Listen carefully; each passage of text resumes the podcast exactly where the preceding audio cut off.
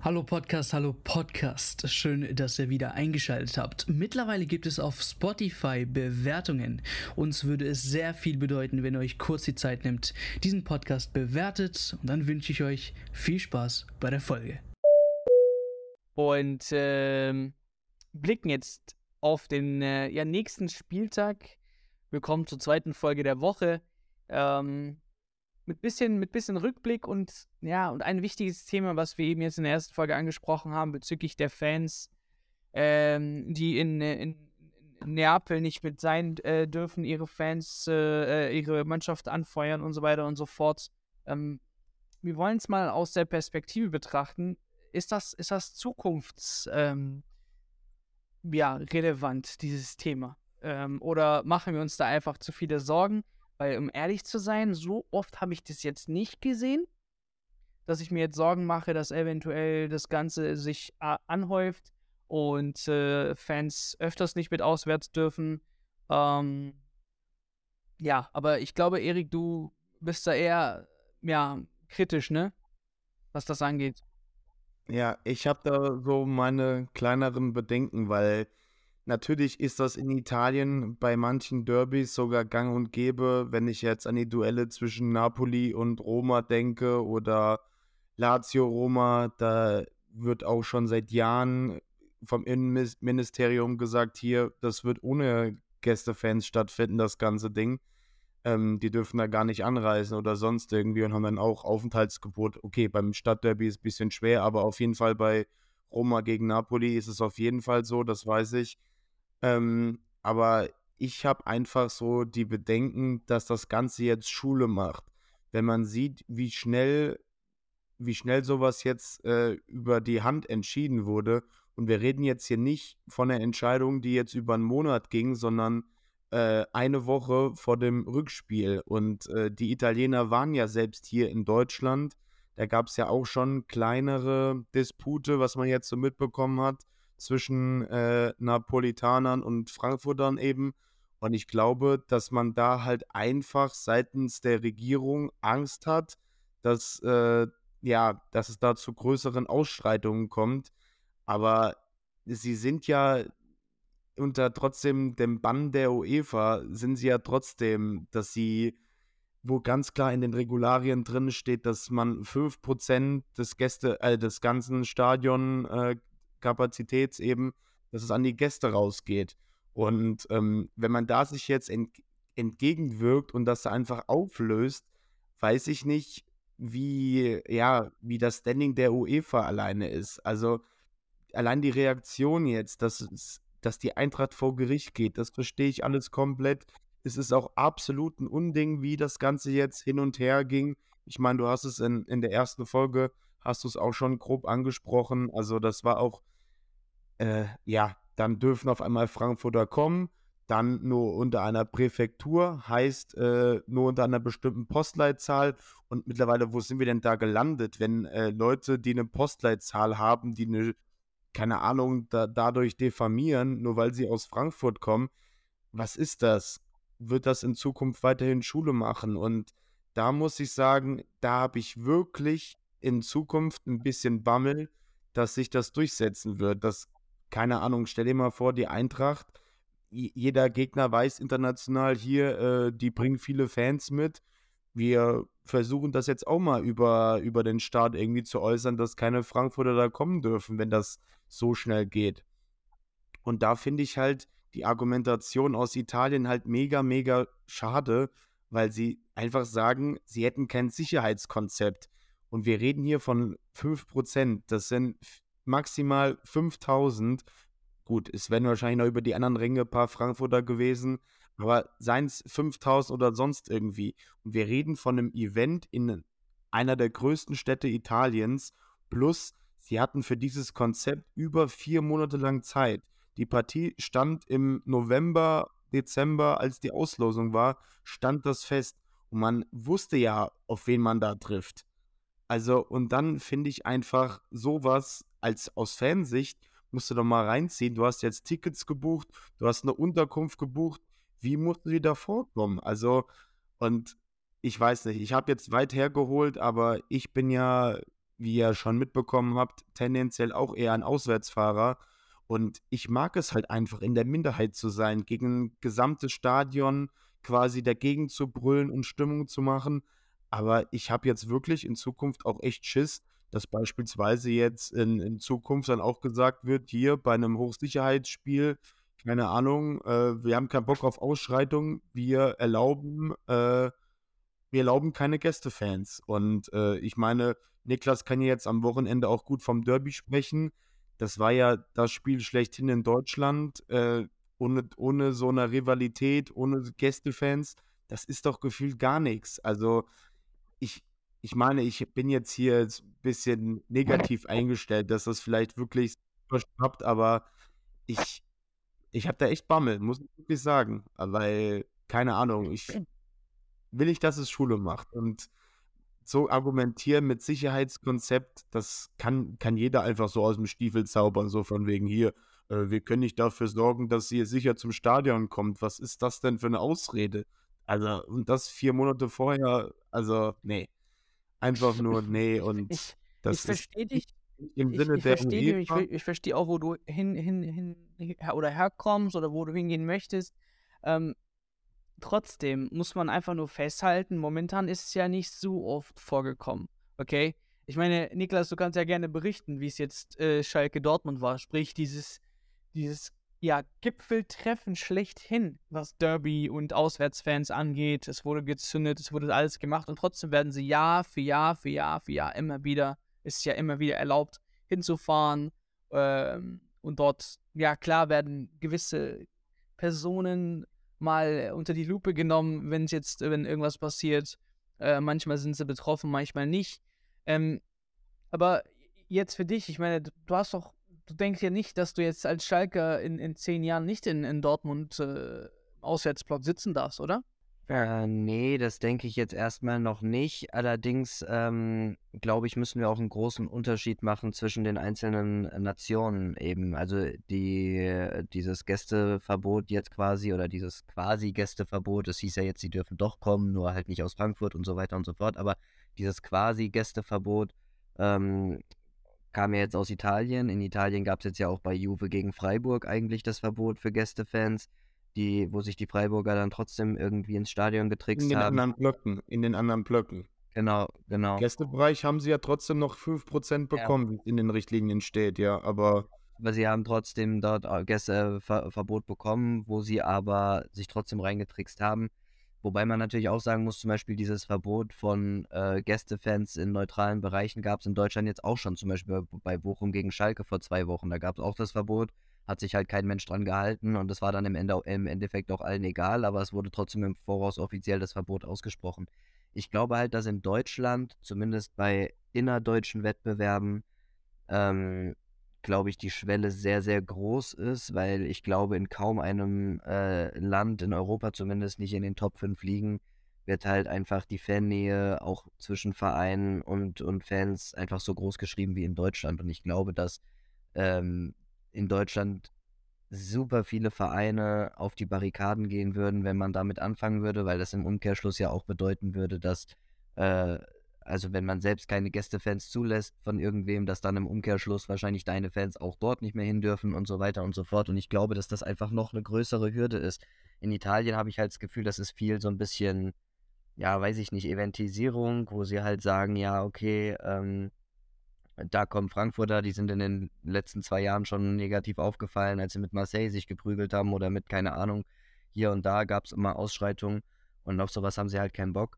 Ähm, Ja. Was ich halt eher ein bisschen problematisch finde, ist, dass das ja jetzt bei Neapel, glaube ich, wenn ich das richtig verstanden habe, gar nicht wirklich von Vereinsseite ausging, sondern dass sich halt die Regierung, die Politik da eingeschaltet hat und dass vom Innenministerium dort ein Verbot aufgebrummt worden war ursprünglich, dass keine Gästefans kommen dürfen, eben wegen Sicherheitsbedenken wo ich halt sagen muss, das ist für mich grundsätzlich in, in so einem Spiel kein Thema, was einen Ausschluss von Fans mit sich bringt. Ich meine, in Deutschland zum Beispiel war jetzt ja auch die, die, die Behörden, das Innenministerium Nordrhein-Westfalen und so weiter, die hatten große Angst vor dem Derby, was jetzt am Wochenende kam. Die haben letzte Woche Montag fünf Stunden getagt oder viereinhalb Stunden habe ich gelesen. Ich weiß jetzt nicht genau, ich war nicht dabei, aber äh, aber äh, Tabula rasa. genau, ja, haben sie getagt, wie sie das Derby sicher gestalten können. Und da kam wohl auch kurzzeitig mal das Thema äh, Teilausschluss von Fans und so weiter zur Sprache, was aber ganz, ganz schnell vom Tisch geschafft worden ist. Da hat man gesagt, okay, dann muss man eben entsprechend Sicherheitsvorkehrungen treffen. Als man ähm, äh, beim, beim Derby jetzt am Samstag haben sie im Vergleich, das habe ich vorher noch nie gesehen, haben sie auf dem gesamten Gelände inklusive Parkplätze haben sie äh, Zäune aufgestellt, überall war dort Polizei anwesend, sodass Dortmund und Dortmunder und Schalker Fans komplett getrennt worden sind. Am Hauptbahnhof waren, ich weiß nicht, wie viele Polizisten, die da über Polizeiketten äh, die Dortmund-Fans in Shuttlebusse versch verschifft haben, die dann von drei bis vier Polizeiautos bis zum Stadion eskortiert worden sind, dass da eben nichts passieren kann. Also man hat das schon ein bisschen getrennt. Das, das sah, wirkte von außen ein bisschen so wie, wie bei so einer Schafsherde, die du irgendwie einkesselst, um sie von A nach B zu bringen.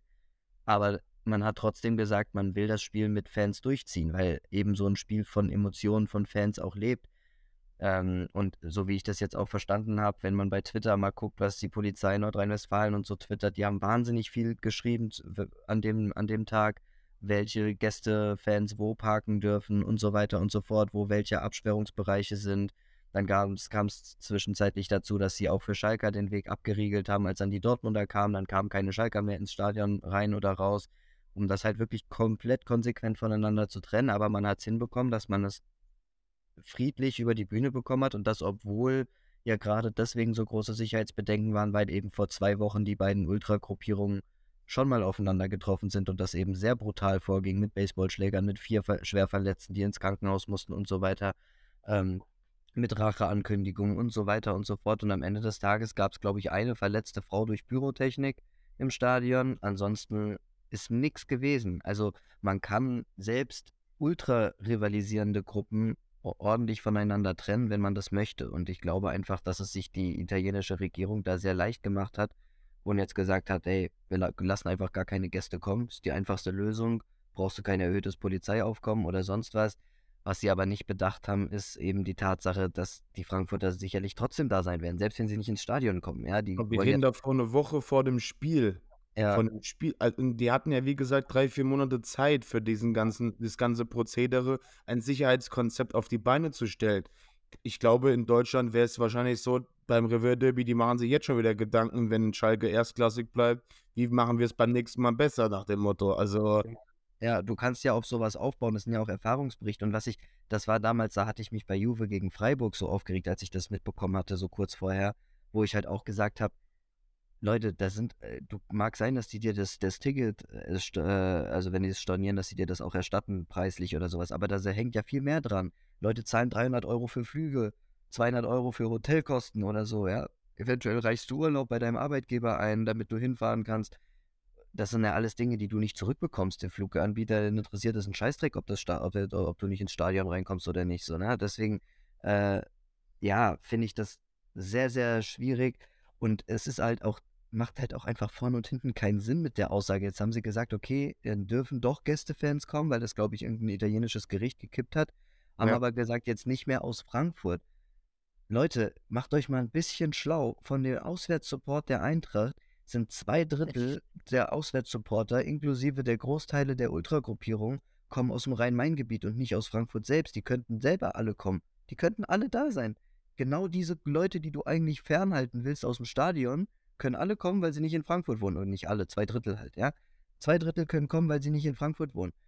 Aber man sagt dann trotzdem, die, die aus Frankfurt kommen, die dürfen nicht, äh, äh, die, die dürfen dann nicht ins Stadion oder was. Deswegen finde ich den Schritt von der Eintracht auch gut und konsequent zu sagen, hey, auch wenn da jetzt vielleicht ganz viele doch hin könnten ins Stadion, wir nehmen das Kontingent nicht an, weil vor Ort wird uns sowieso Willkür von den Behörden äh, widerfahren. Ja, also das ist, dann stehst du plötzlich davor und dann entscheidet irgendein Minister oder irgendjemand, der dafür zuständig ist, am Spieltag selbst, zwei Stunden vor Einlass, sagt er, ach so, nee, wir lassen die doch nicht rein. Dann stehst du da. Also, das ist komplett, das kannst du nicht bringen. Und das ist eine Sache, die auch dieses ständige Hin und Her, da finde ich sehr wichtig und richtig auch die von der Eintracht, dass sie jetzt, auch wenn der Eilantrag abgelehnt worden ist, trotzdem weiter dagegen klagen, weil man muss da einfach auch Präzedenzfälle für die Zukunft schaffen. Das kann nicht sein, dass, egal ob das bei internationalen Spielen zwischen Mannschaften aus zwei verschiedenen Nationen oder bei äh, nationalen Spielen zwischen zwei Mannschaften innerhalb einer Nation ist, aber du kannst keine Willkür schaffen im Sinne von mal machst du so, mal machst du so. Das geht halt einfach nicht. Ja. Und vor Und- allem, wie gesagt, mit dem Argument Sicherheitskonzept, eine Stadt wie Neapel, also ganz ehrlich, das kann mir, weiß Gott, keiner erzählen. Ey, das ist so, so ein Punkt für so eine Stadt und da nicht mal zu, sich vorher Gedanken zu machen, wie man das Ganze angeht, das ist einfach nur ein Armutszeugnis und eine billige Ausrede, ganz einfach. Ja. Aber den Punkt, weil du es ja gesagt hast, beim Innenministerium, das haben wir ja in, in Deutschland, das hattest du ja auch jetzt, die Thematik mit den Razzias zum Beispiel. Ich Ja. finde, in, in äh, Italien wird dann halt so vorgegangen, wir, wir lösen die Probleme anders, indem wir sie einfach komplett ausschließen. Und in Deutschland geht man da strikt einfach dagegen vor und macht halt Hausdurchsuchungen bei Schalker Ultras oder sonst irgendwas. Aber Ja. ich sage dir, in Zukunft, der nächste Schritt wird dann vielleicht auch vielleicht einer sein, dass man sagt, äh, wir schließen sie dann irgendwann eines Tages komplett aus bei irgendwelchen Hochrisikospielen. Also ich sehe schon da irgendwann die Entwicklung vielleicht sogar so kommen, dass wir irgendwann mal eine Zeit haben, dass bei bestimmten Spielen keine Gästefans sein werden. Ich meine, man muss natürlich ein- äh, dazu noch sagen, es hängt natürlich auch ein bisschen von den Ultras selbst ab. Also zum Beispiel am, am Samstag, da gab es super viel Bepöbeln zwischen Dortmundern und Schalke Ja, und da gab ja. es super viel, alles gut, das ist auch okay. Aber zum Beispiel, wenn da Polizeiketten waren, hat niemand gewaltsam versucht, die Polizeiketten zu durchbrechen zum Beispiel. Wenn du natürlich jetzt sagst, okay, du schaffst jetzt als Landesregierung oder so, schaffst du da hunderte von Polizisten hin, um für Sicherheit zu sorgen. Äh, bei, dem, bei dem Spiel waren ja an dem Tag auch keine anderen äh, Spiele aus der Bundesliga, zumindest nicht. Und ich glaube nur eins aus der zweiten Liga oder so in ganz NRW. Das heißt, die hatten, konnten da recht viele Polizeikräfte für abstellen. Das haben sie auch getan, da war alles voll. Ähm, aber wenn du natürlich sagst, okay, wir, wir machen ein Sicherheitskonzept, ähm, wir schaffen da viel Polizisten hin und dann hast du Ultras, die dann sagen, es juckt uns alles nicht, wir greifen jetzt auch noch Polizisten an oder sonst irgendwas, dass du dann natürlich irgendwann vielleicht als Landesregierung sagst, so, wir haben jetzt alles versucht und es geht einfach nicht, weil das ist einfach nicht sicher. Die greifen selbst die Beamten an, die machen dies, die machen das, die machen jenes. Muss man dann natürlich auch sagen, okay, dann irgendwann sind sie vielleicht auch einfach selber schuld, sage ich mal. Also klingt jetzt ein bisschen scheiße für viele Fans oder für viele Ultras, aber wenn man natürlich merkt, okay, man versucht vieles möglich zu machen. Viele haben jetzt auch gestöhnt, dass am Wochenende auf Schalke kein Ge- Bier verkauft worden ist, zum Beispiel und so weiter. Okay, gehört halt dazu. Macht halt für mich auch keinen Sinn, weil die kamen halt alle hackedicht schon ins Stadion, aber okay, ist ein anderes Thema. Ähm, nur wenn man natürlich versucht, vieles möglich zu machen und das dann aber, sage ich mal, insofern mit Füßen getreten wird, dass du äh, dir so denkst, ja, okay, scheiß drauf, jetzt haben die halt hier irgendwie Polizeiketten und jetzt schlagen wir aber auf die Polizisten ein oder schießen die mit Feuerwerkskörpern ab oder versuchen die mit Pyro abzubrennen, damit wir da durch können und uns mit denen schlagen können oder so. Dann muss ich sagen, da hätte ich sogar irgendwann Verständnis, wenn, wenn eine Regierung oder eine Landesregierung oder so oder ein Innenministerium gar nicht mehr weiß, wie sie Herr der Lage werden können, dass sie dann einfach striktere Wege gehen. Aber ich finde, man muss erstmal bis zu diesem Punkt kommen, dass du erstmal alle Möglichkeiten ausschöpfst. Aber Was sind dann sowas wie die Razzien, die jetzt bei, bei Schalker Ultras gemacht wurden, jetzt dann der richtige Weg? Also ich finde das ja dann auch nicht ganz rechtens, weil wir sind ja in einem deutschen Staat, wo du äh, Unschuldsvermutungen hast und die dürfen ja auch einfach nicht einfach dein Haus stürmen und sagen, hier, wir untersuchen dich jetzt mal nach dem Motto. Ja, ja, sie haben halt äh, Beschlüsse natürlich von Staatsanwaltschaften und sowas vorgängig. Da Ja. ging es um Beweissicherung, nur da weißt du natürlich, wenn die mit der Landesregierung zusammenarbeiten, dann ist das ja kein Thema, die zu Ja. bekommen. Insofern muss man jetzt natürlich sagen, ja, juristisch ist es rechtens, weil sie so einen Bescheid hatten. Äh, auf welche Art und Weise sie den bekommen haben, sei jetzt mal dahingestellt. Ich persönlich fand es auch übertrieben, zumal ja vor zwei Wochen eindeutig die Schalker die Opfer waren, die angegriffen worden sind von Essenern und Dortmundern, warum man dann auch bei Schalker Ultras Hausdurchsuchungen macht.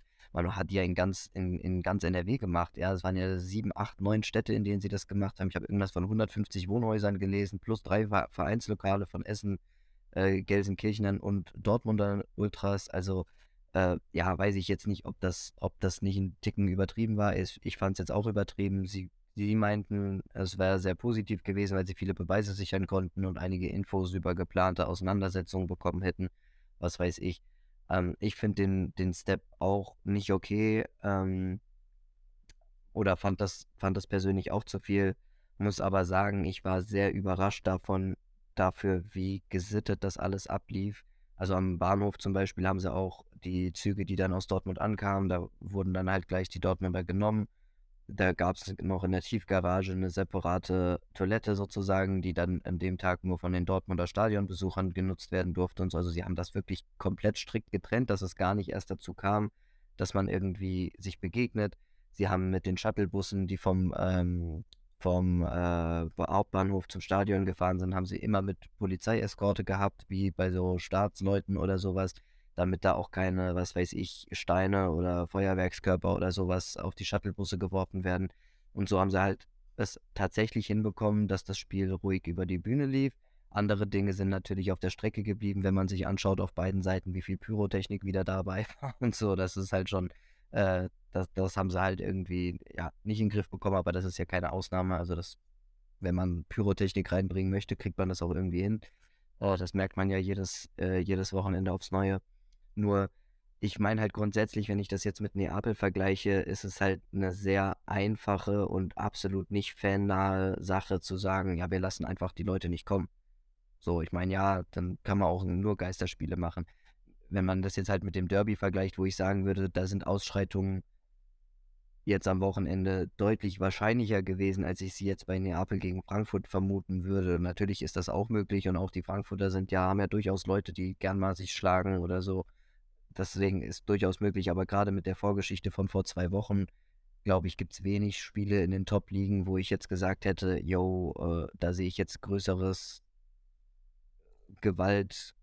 Gewaltpotenzial oder sowas als jetzt bei dem Spiel am Wochenende.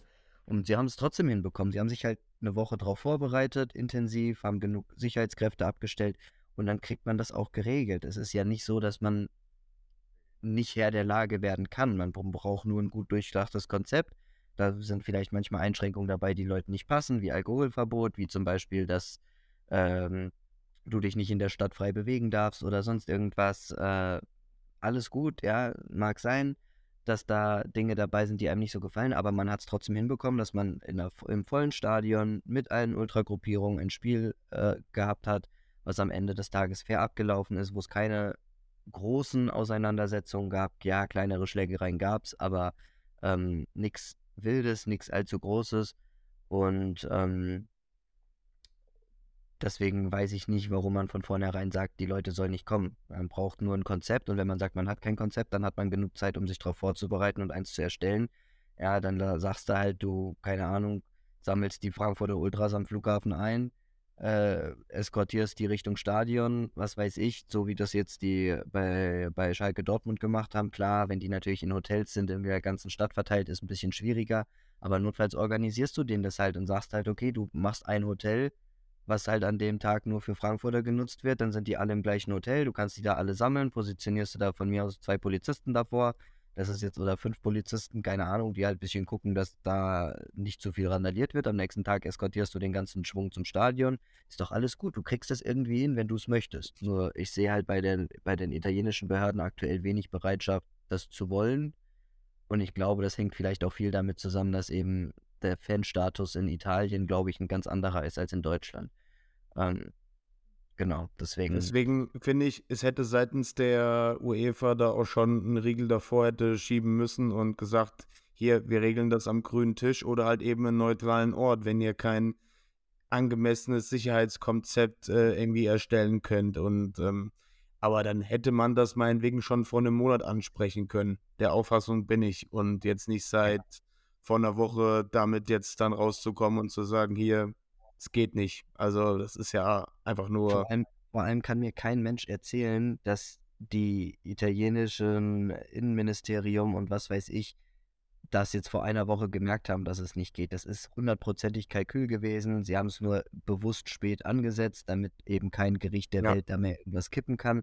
Und damit hast du bewusst ganz, ganz viele Frankfurt-Fans ins, sage ich mal in Anführungszeichen, ins Verderben laufen lassen, in, aus finanzieller Sicht. Ja, da sind Leute, die bleiben jetzt auf ihren Flug, Hotel und sonst was Kosten sitzen. Das sind teilweise 600, 700 Euro. Äh, und das hast du bewusst gemacht. Du hättest auch einfach ja. von Anfang an sagen können, es werden keine Tickets verkauft, Punkt. So, dann hätten sich die Fans wenigstens Flüge und sowas sparen können. Dann hätte die UEFA sagen können, wir können uns nicht oder wir dürfen uns nicht und wir werden uns nicht über Behörden, äh, was, was Regierungen betrifft, hinwegsetzen. Aber sie hätten zum Beispiel sagen können, okay, wenn ihr das nicht hinbekommt, ein Sicherheitskonzept auf die Beine zu stellen, wie du sagst, dann spielen wir halt an einem neutralen Ort von mir aus, ja. Oder dann hätte sie die UEFA was machen können. Oder selbst wenn sie nichts macht, dann hast du aber wenigstens von Anfang an die Gewissheit für alle Fans, weil das finde ich gerade das Allerbitterste, auch für die Leute. Da gibt es Leute, die nehmen sich Urlaub, da gibt es Leute, die zahlen teure Flüge, da gibt es Leute, die zahlen teure Hotelkosten, was weiß ich. Die kriegen keinen Cent davon zurück. Mag sein, dass sie die 100 Euro oder die 80 Euro fürs Stadionticket bekommen, ja, aber das ist ja nichts im Vergleich zu Flugtickets, zu Hotelkosten und so weiter und so fort. Jetzt können die nach Italien reisen und können nichts machen, gefühlt so. Das ist halt, und das finde ich halt scheiße, weil das hundertprozentig im Voraus schon mit einkalkuliert war. Und nicht, dass sie gesagt haben, ja, wir versuchen wirklich alles, um dieses Spiel stattfinden zu lassen mit Gästefans und haben vor einer Woche gemerkt, oh, es geht doch nicht, sondern das wussten die auch schon vor drei Monaten, dass das nicht funktioniert. Und ich kann dir jetzt sagen, wenn Neapel eine Runde weiterkommt, keine Ahnung, die spielen danach gegen irgendeine Mannschaft, die auch Fans mitbringt, da wird das wahrscheinlich wieder genauso laufen. Da werden die auch schon jetzt wissen, dass dann sie keine Gästefans haben wollen aber sie werden es wahrscheinlich auch wieder erst kurz vorher sagen, damit eben kein Gericht irgendwie sagen kann, ja, ihr müsst doch oder sowas. Und das ist halt, finde ich wir halt dürfen, wir dürfen noch nicht vergessen, äh, dass der Innenminister auch noch begnadeter Napoli-Fan ist. Also das nur so als. Das hat als alles erklär, erklärt, Genau wie- Jungs. Wir beenden die Folge. Genau, genau wie der, wie der Richter, der das Urteil gegen Juve damals gesprochen hat, äh, auch, äh, war ja, glaube ich, auch Napoli-Fan und der hat mit einem Vergnügen dieses Urteil äh, gemacht damals gegen, gegen Juve mit dem Punktabzug. ja. Ja.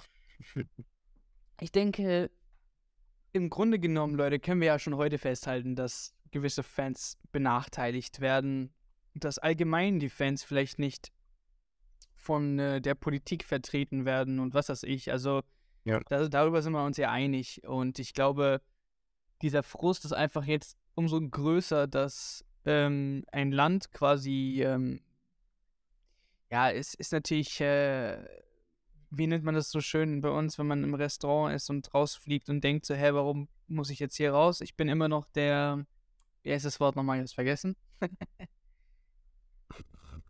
Ja, Also wenn du das du Hausrecht. Hausrecht, genau, das habe ich jetzt gesucht. Ja. Das Hausrecht gilt halt. Und ich denke, wir können uns ärgern, aber es ist halt immer noch Italien und dann denke ich aber, okay, warum dann die UEFA? Wisst ihr, was ich meine? Wir springen dann immer hin und her, hin und Aber- her.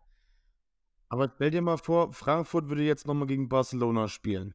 Meinst du, wenn die diese Regelung aus Italien sehen, denken die sich eine Woche früher, gut, fragen wir mal beim Innenministerium in Spanien nach, ob wir einfach nicht sagen, wir brauchen keine Gästefans. Die Frankfurter haben uns damals schon äh, hier mit, mit 20.000 überrumpelt. Ja, lassen wir einfach, einfach keine zu. Wie wäre es denn damit? Deswegen, also das, ich sehe damit in Zukunft vielleicht einen Dominostein fallen. Ich will jetzt hier nicht so sehr ins Mysterium gehen, aber es kann schon echt eine harte Entscheidung gewesen sein, die die Gäste-Fan-Kultur, sage ich jetzt mal, in ihrer, ja, in ihrer Faszination treffen könnte.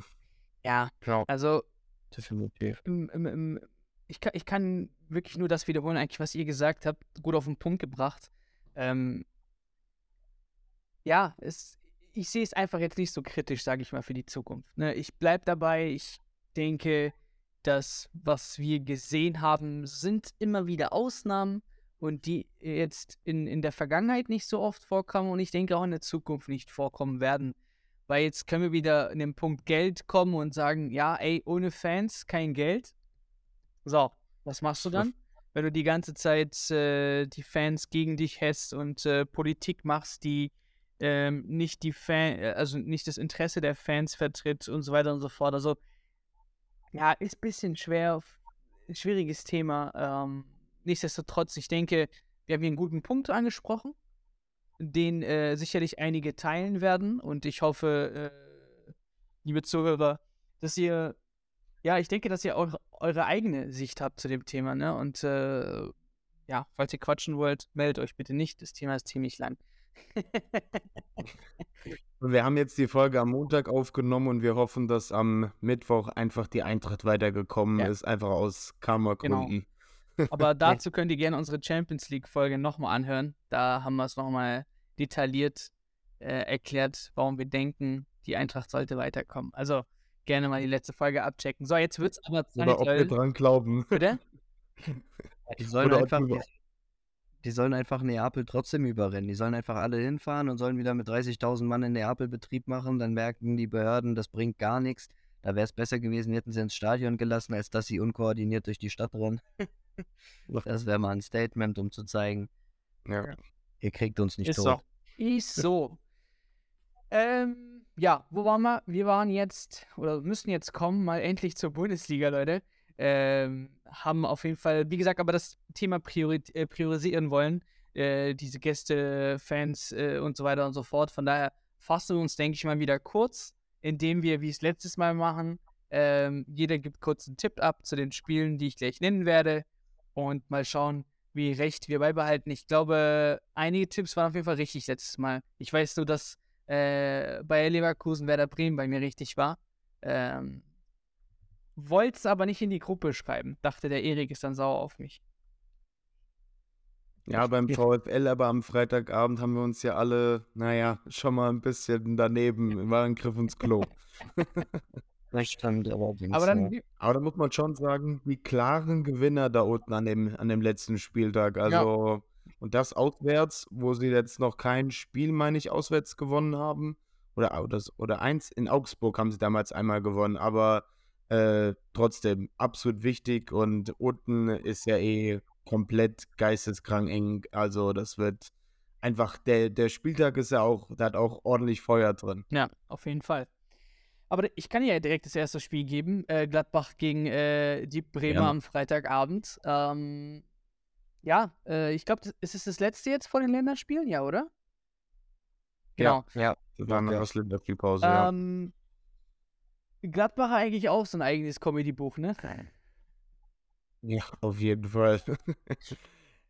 Gladbach, Gladbach muss man auch irgendwie nicht so verstehen. Also Player, der vorne den Elfmeter verkloppt und hinten dann einen Elfer verursacht. Also allein das ist schon eine Geschichte für sich.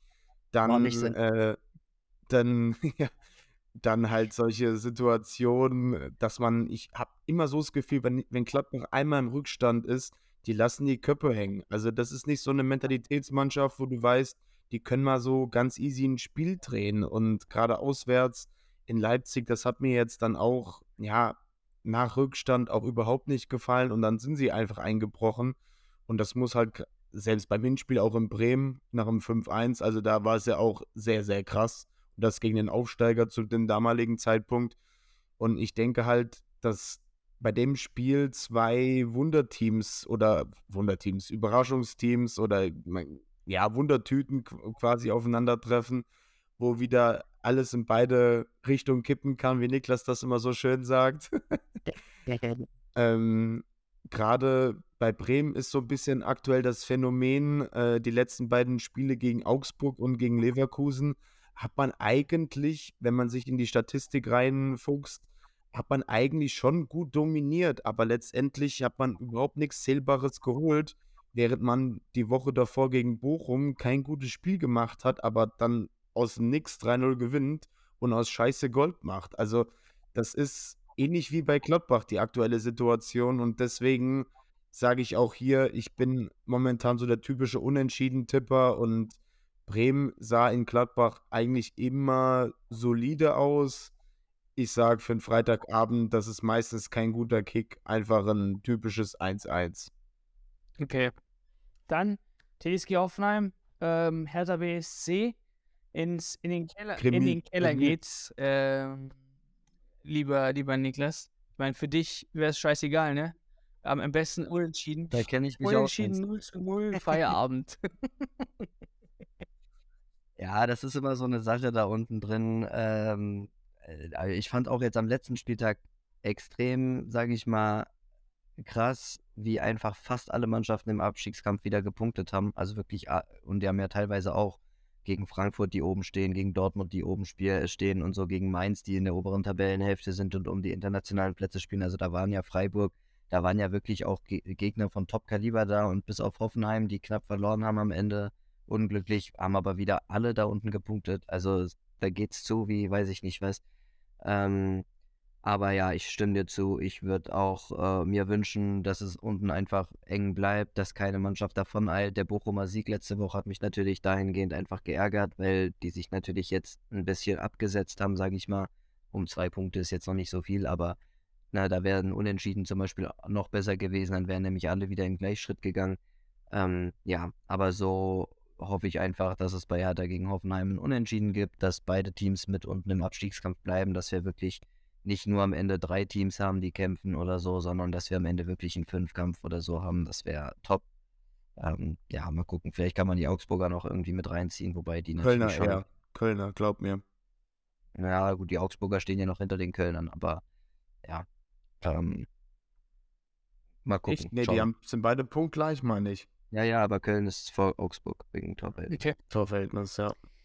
Ähm, Bochum hat mich überrascht, muss ich sagen, in Köln. Ähm, war stark, aber zeigt, ich glaube, äh, wie jedes Jahr, Abstiegskampf bleibt spannend bis zum Ende. Ähm, und jetzt zu Hause gegen RB Leipzig, muss ich ehrlich sagen, Leipziger haben jetzt natürlich die Champions League noch. Ähm, da werden sie alles geben müssen. Und dann geht's raus äh, zu den Bochumern. Ich glaube, da ist zu Hause noch am letzten Spiel vor der, vor der Pause noch was drin. Ähm, wagt jetzt keinen Sieg zu geben. Ich glaube trotzdem, Roses Jungs sind eiskalt, wenn man die spielen lässt. Ich fand auch echt Gladbach super in der ersten Halbzeit, muss ich ehrlich sagen. Die waren nur zu dumm, einfach ein Tor zu schießen. Und dann hat halt Leipzig das gemacht, Ja. was Gladbach nicht gemacht hat. Die Tore. Und da muss einfach Danach sind sie. Genau, und da muss einfach Bochum Ja. aufpassen. Und ich denke, ja, wenn, wenn man gut spielt, ist man mit einem Unentschieden, glaube ich, gut bedient. Punkt mitnehmen, in die Pause, Feierabend. So, jetzt aber Augsburg-Schalke, Niklas. Darfst jetzt, ich gebe den Ball wieder zurück zu dir, mein Lieber. Wie, wie willst du jetzt Giekzewitsch durchnehmen? Erik, Erik hofft schon, dass jetzt, dass da eine richtige Vergewaltigung gibt, ne? Aber äh, ich habe schon gelesen, Gikiewicz soll vi- vielleicht sogar fehlen am Wochenende, weil er sich nach dem Okay. geilen Kung-Fu-Tritt von, also das, das Tor von Pavard, Junge, war- wie er den mit dem Scherenschlag reinkloppt. Also ich ey, fand's boah. gut, aber ich fand's jetzt nicht übertrieben, wie alle jetzt so tun. War schon, also das war eine Stürmermanier, wie der das Ding da reinhaut. Also das ist jetzt nicht typisch für einen Verteidiger. Aber ich glaube, er hat sich irgendwas gezogen in der Situation, meine ich zumindest gelesen zu haben. Aber naja. Okay.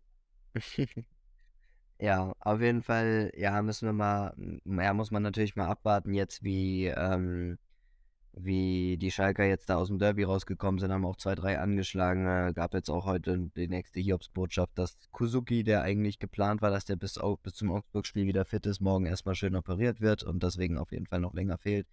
Ähm, aber ja, der, die Form passt nach wie vor. Wir haben jetzt sieben Rückrundenspiele gespielt, wir haben siebenmal nicht verloren. Ähm, Augsburg eine Mannschaft, die wir jetzt selber, sage ich mal, wieder ein bisschen mit unten reinziehen könnten, zumindest ja bis auf vier Punkte an Augsburg rankommen könnten mit einem Sieg. Und ja, ich, ich äh, bin jetzt einfach momentan so positiv gestimmt. Klar wird die Serie irgendwann reißen, logisch, das ist ganz klar, aber ich bin jetzt einfach so positiv gestimmt und sage, wenn man im Derby gegen den Tabellenzweiten, der zu dem Zeitpunkt punktgleich mit dem ersten noch war, ähm, wenn man es da schafft, zweimal zurückzukommen und einen Punkt zu holen, dann kann man es auch schaffen, Augsburg zu besiegen. Und deswegen gehe ich mit einem knappen, dreckigen 1-0 Arbeitssieg für Schalke. Auswärtssieg, Auswärtssieg. So. Äh, das- Stuttgart gegen VfL Wolfsburg. Äh, jetzt ein einfaches Ding hier. Also immer. Es ist immer blöd, wenn wir es aus der eigenen Brille betrachten, ne? Ähm, ich glaube, ihr würdet mir aber Immer. trotzdem zustimmen, dass ähm, jetzt mit Offensivmännern wie zum Beispiel äh, Wamangituka und so weiter und so fort ähm, schon einige geile Optionen im Sturm sind, die man jetzt auch gegen Frankfurt gesehen hat. Und ganz ehrlich, ey, das Spiel gegen Frankfurt hätte man gewinnen müssen. Ähm, die Frankfurter waren so leblos einfach. Ähm, ich, war, ich war erschreckend echt für, vom, vom Spiel der Frankfurter, dass sie da so wenig gemacht haben. Ähm, von daher, ja, zu Hause, ey, das ist wichtig, Mann. Weil jetzt, stell dir vor, äh, Schalke gewinnt echt, äh, Hoffenheim holt sich dann Dreier gegen Berlin. Ah, das wird knapp, meiner Meinung nach, ne? Und äh, da muss auf jeden Ja. Fall dann Stuttgart punkten. Von daher, ich hoffe mal mit einem Unentschieden, aber würde gern lieben Sieg sagen, dass die einfach da unten rauskommen. Ja. Und das nächste Spiel ist sehr geil. Ich glaube, das ist immer geil. Dortmund-Köln. Also, das sind die typischen, äh, ja, ich finde, in der Vergangenheit äh, waren das echt interessante Spiele, ne, Erik? Das auf jeden Fall. Vor, vor allem die Situation beim BVB vom, von so einer Woche, die jetzt nicht so geil war, sage ich jetzt mal. Klar, bist du in der Bundesliga weiterhin ungeschlagen in der Rückrunde, aber hast natürlich im Derby mehr erhofft. Und jetzt kommt der große vom Feind zum Freund aus Köln. Also die, der in der Hinrunde auch, ich erinnere mich sehr, sehr gut, äh, da hat ja Köln auch die Punkte bei sich zu Hause behalten und haben die Dortmunder geschlagen. Das haben Niklas und ich ja aus London gesehen, das Ja. Spiel. Äh, deswegen, ich, ja, ich, Köln ist auch so ein Mysterium gerade mit Stürmern, die nicht treffen. In Skiri, der für mich absolut einer der besten Sechser vielleicht in der Liga nach wie vor ist. Also Baumgart, der immer trotzdem gute Lösungen findet, aber dann so ein Spiel wie gegen Bochum hat, Dortmund, die jetzt performen müssen. Also das kann viele, viele Geschichten schreiben. Aber ich, ja, ich bleibe dabei, der BVB muss in solchen Spielen, wenn sie den FC Bayern kitzeln wollen, und das ist danach ja so der Fall, dass sie danach dann, ich meine am 1. April sogar, müsste dann eigentlich der übernächste Spieltag dann sein, ja. Äh, wenn sie dann nach München fahren, wird das super wichtig zu sein, da in naher Distanz zu bleiben und dass man da keine Punkte jetzt auf die Bayern lässt. Deswegen, ich gehe trotzdem mit einem sehr, sehr knappen Ergebnis, weil die Kölner dafür einfach auch zu sattelfest in solchen Spielen immer sind. Und äh, deswegen wird es nur ein knappes 2-1 für den BVB. Okay, immerhin. Dann auch ziemlich geil, Union Berlin gegen Eintracht Frankfurt. Äh, Niklas, wo, wo zieht es sich da eher hin? Ah, finde ich auch ganz schwierig bei der, bei der Eintracht jetzt zu prognostizieren, wie die halt jetzt auch aus der, ähm, aus dem Spiel in Neapel quasi rauskommen. Union ist so eine Mannschaft, ich weiß nicht, eigentlich so, Union ja selber auch Ja. im Ja, ja, international das- vertreten, gell? ja, ja, das stimmt. Die haben ja auch noch, äh, glaube ich, im Hinspiel unentschieden gespielt. Ne? Also für die geht es ja, genau, 3-3, für war die ein geht es ja also Spiel, auch ja. noch jetzt im Rückspiel um sehr viel. Ähm, ja, ich, ich weiß nicht, ich finde es schwierig, äh, das irgendwie zu prognostizieren. Ähm, Union ist so eine Mannschaft, die mir die letzten Wochen eigentlich spielerisch nicht so richtig gut gefallen hat, muss ich ehrlich sagen. Ähm, also, ja, weiß nicht, haben mich, haben mich da irgendwie nicht so, nicht so mega überzeugt. Ähm, aber die Ergebnisse sind ja auch jetzt abgerutscht ne? von den oberen ja, das stimmt, aber die Ergebnisse sind ja trotzdem jetzt noch nicht ganz, ganz, ganz katastrophal. Haben jetzt ja am Wochenende ähm, äh, auch immerhin einen Unentschieden gegen die Wolfsburger geholt. Auch wenn natürlich das sicherlich für Ansprüche, wenn man ganz oben in der Tabelle mitspielt, zu wenig ist. Aber ja, ich weiß nicht. Ich finde die Unioner nicht wirklich richtig gut in Form. Trotzdem muss ich sagen, die Eintracht hat mich ehrlicherweise schon ein bisschen erschreckt, auch gegen Stuttgart. Und ähm, ja, allgemein die letzten Wochen, äh, habe es ja in der anderen Folge schon angesprochen, der Ausfall von Lindström tut weh. Die, le- die Ergebnisse die letzten Wochen waren auch nicht so hundertprozentig da. Deswegen glaube ich ehrlich gesagt nicht daran, dass die Eintracht an der alten Försterei gewinnt. In Frankfurt hätte ich gesagt, ja. Ähm, an der alten Försterei glaube ich es nicht und wird aber da trotzdem mit einem Unentschieden gehen, weil mir eben Union die letzten Wochen auch nicht so richtig gut gefällt und auch häufiger Unentschieden gespielt hat in den letzten Wochen. Also ja, gehe ich damit. 17 Heimspiele ungeschlagen. Ich glaube, das spricht dann für sich, Niklas. Ne? Ja. Es riecht, es riecht wieder nach so einem X-Spieltag. Ja, es sind einige dabei, wo es wo es ein X geben Ja. könnte, ja. Ja. Dann Leverkusen, Bayern München. Ähm, ja, letztes, letztes Aufeinanderkommen nochmal bevor der, bevor der Pause.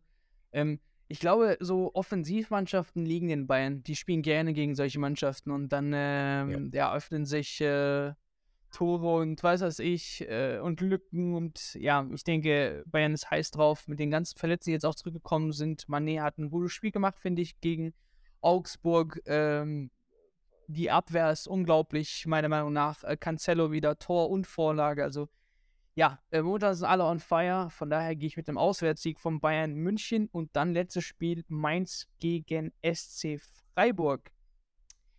Ja, der, das, das, diesen Elfmeter fand ich auch blöd, ganz ehrlich, gegen die Mainzer. Also, Ja. Niemals hätte ich ihn Absolut gegeben. Quatsch. Absolut Quatsch, diese Situation. Und er hat ihn ja selber on-field auch nicht gegeben. Und ich habe jetzt ein paar Video, äh, paar Kameraeinstellungen gesehen. Wo berührt er denn jetzt hundertprozentig das Ding mit der Hand? Und wenn dann auch nur mini, minimal. Also ist für mich jetzt auch nicht zwingend ein Elfmeter. Und dazu noch die Situation gegen äh, von Gigerci, meine ich. Also wo er da mit äh, beiden Beinen vorausgeht, Mhm. was ich euch geschickt habe. Also wenn er ihn da richtig durchzieht und richtig trifft, ist das, die, ist das Karriereende für den Mainzer. Also da ist komplett das ganze Bein gefühl- gefühlt kaputt. Und ähm, ja, da dann halt nur gelb zu geben, fand ich in Summe, ja, vielleicht noch halbwegs vertretbar, weil er den Ball trifft. Aber trotzdem, das sowas von eine Verletzung in Kauf. Ich erinnere mich damals an Johannes Geis gegen den Gladbacher. Wer war denn das, Niklas? Weißt du Ähm, noch? Ja, Wo ja, damals auch ähm, so. oh Gott, wer war denn das? Äh, Ey, oh, ich hab's auf der Zunge. sch- Ähm, Nicht schlimm, aber es war damals auch so eine ähnliche Situation, wo er ihn volle Lotte trifft und danach war gefühlt, ja, da war er gefühlt erstmal für ein André Jahr Hahn raus. Aber André Hahn. ich, ich, André Hahn, stimmt, stimmt, stimmt. Ja, das war ein sehr, sehr grobes Ding. Aber ich will jetzt nicht so sehr in der Vergangenheit rumreden. Ähm, ja, für die Mainzer, wie gesagt, die beweisen sich eigentlich die letzten Wochen sehr, sehr gut. Klar, jetzt am Wochenende nur unentschieden gegen einen Abstiegskandidaten vielleicht. Ähm, aber du hast jetzt ein Duell mit einem Team, die oben da auch auf den äh, vorderen Rängen rumtouren. Und wenn du die schlägst, ja, dann könnte man das oben auch deutlich enger gestalten und könnte sogar noch in die Top 5, Top 6 reinkommen. Wird ein super wichtiges Spiel für den äh, Karnevalsclub. Und Freiburg, wie gesagt, jetzt mit Juve, man merkt richtig, die wollen dieses Rückspiel eng gestalten. Und nicht, dass die da jetzt die ganze Power da lassen. Ich glaube wirklich, mir gefällt Freiburg zu Hause besser. Ich sage echt, Mainz bleibt in der Erfolgsspur und schlägt zu Hause die Freiburger. Aber wir müssen sagen, der Sonntag hat es wirklich in sich von den Partien. Wenn du dir mal anguckst, wo die Teams stehen, da trifft, da trifft der gefühlt die Top 7 aufeinander. Ja, also das ist na- ja auf dem Papier schon sehr, sehr gut. Ja, Nee, wird ein heißes Eisen auf jeden Auf Fall. jeden Fall. Ich finde, geiler Spieltag, geile Spiele mit dabei.